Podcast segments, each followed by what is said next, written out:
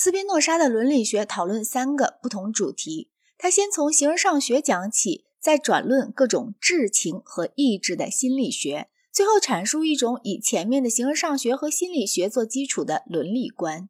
形而上学是笛卡尔哲学的变体，心理学也带了霍布斯的遗风，但是伦理观独创一格，是书中最有价值的地方。斯宾诺莎对笛卡尔的关系和普罗提诺对柏拉图的关系在某些点上颇相似。笛卡尔是一个多方面的人。满怀求知的好奇心，但是没有很大的道德热忱。他虽然创造了一些企图支持正统信仰的证明，但是正好像卡尔内亚德利用柏拉图，他也未尝不可被怀疑论者利用。斯宾诺莎固然不乏对科学的兴趣，甚至还写过一个关于红的论著，但是他主要关心宗教和道德问题。他从笛卡尔及其同时代一些人接受了一套唯物主义的。和决定论的物理学，在这个框架以内，努力给虔诚心念和献身于善的生活找一席之地，这真是件宏伟的壮举。甚至在认为他没有成功的人们中间，也引起了钦佩。斯宾诺莎的形而上学体系是巴门尼德所创始的那种类型的体系，实体只有一个，即是神即自然，任何有限事物不独立自存。笛卡尔承认有神。精神和物质三个实体，固然，甚至依他讲，神在某个意义上也比精神和物质更称得起实体，因为神是创造精神和物质的。要想毁灭他们，就能把他们毁灭。但是，除开对神的全能的关系之外，精神和物体是两个独立实体，分别由思维和广延性这两种属性决定。斯宾诺莎不同意这种看法，在他看来，思维和广延性全是神的属性，神还具有无限个其他属性，因为神必定处处都是无限的。然而这些旁的属性我们不明了。个别灵魂和单块物质在斯宾诺莎看来是形容词性的东西，这些并非实在，不过是神在的一些像。基督徒信仰的那种个人永生绝无其事。只能够有越来越与神合一这种意义的非个人永生，有限事物尤其物理上或逻辑上的境界限定。换句话说，由它非某某东西限定，一切确定皆否定，完全肯定性的存在者只能是一个神，它必定绝对无限。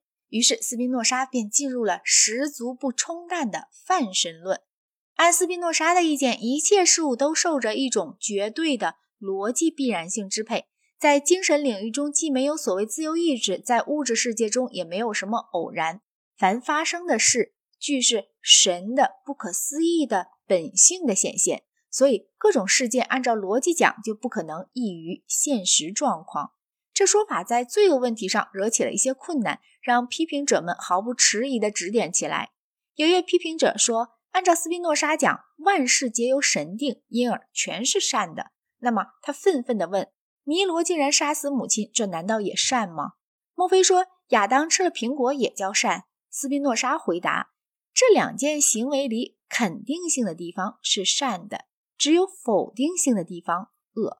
可是只有从有限创造物的眼光来看，才存在所谓否定，唯独神完全实在。在神讲没有否定，因此我们觉得是罪的事，当做整体的部分去看，其中的恶并不存在。这个学说固然大多数神秘论者曾经以不同形式主张过，很明显和正统教义的罪业降罚说无法取得调和。他和斯宾诺莎完全否认自由意志有密切关联。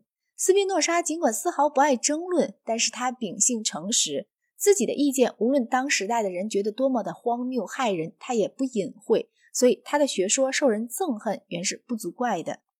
伦理学这书里的讲法仿照几何学的体例，有定义，有公理，有定理。公理后面的一切都认为由演绎论证做了严格的证明，因此他的这本书也就难读了。现在一个做学问的人不能设想他声称要确立的那些东西会有严格证明。对证明的细节势必感觉不耐烦。事实上，这种细节也不值得掌握。读一读各命题的叙述，再研究一下评注就够了。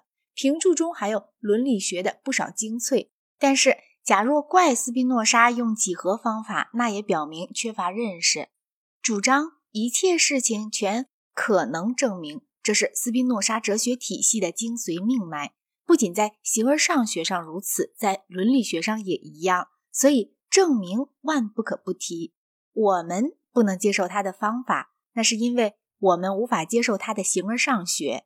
我们不能相信宇宙各部分的相互联系是逻辑的联系，因为我们认为科学法则要靠观察来发现。紧张推理是不成的，但是在斯宾诺莎来讲，几何方法非用不可，而且和他的学说中最根本的部分是血肉相连的。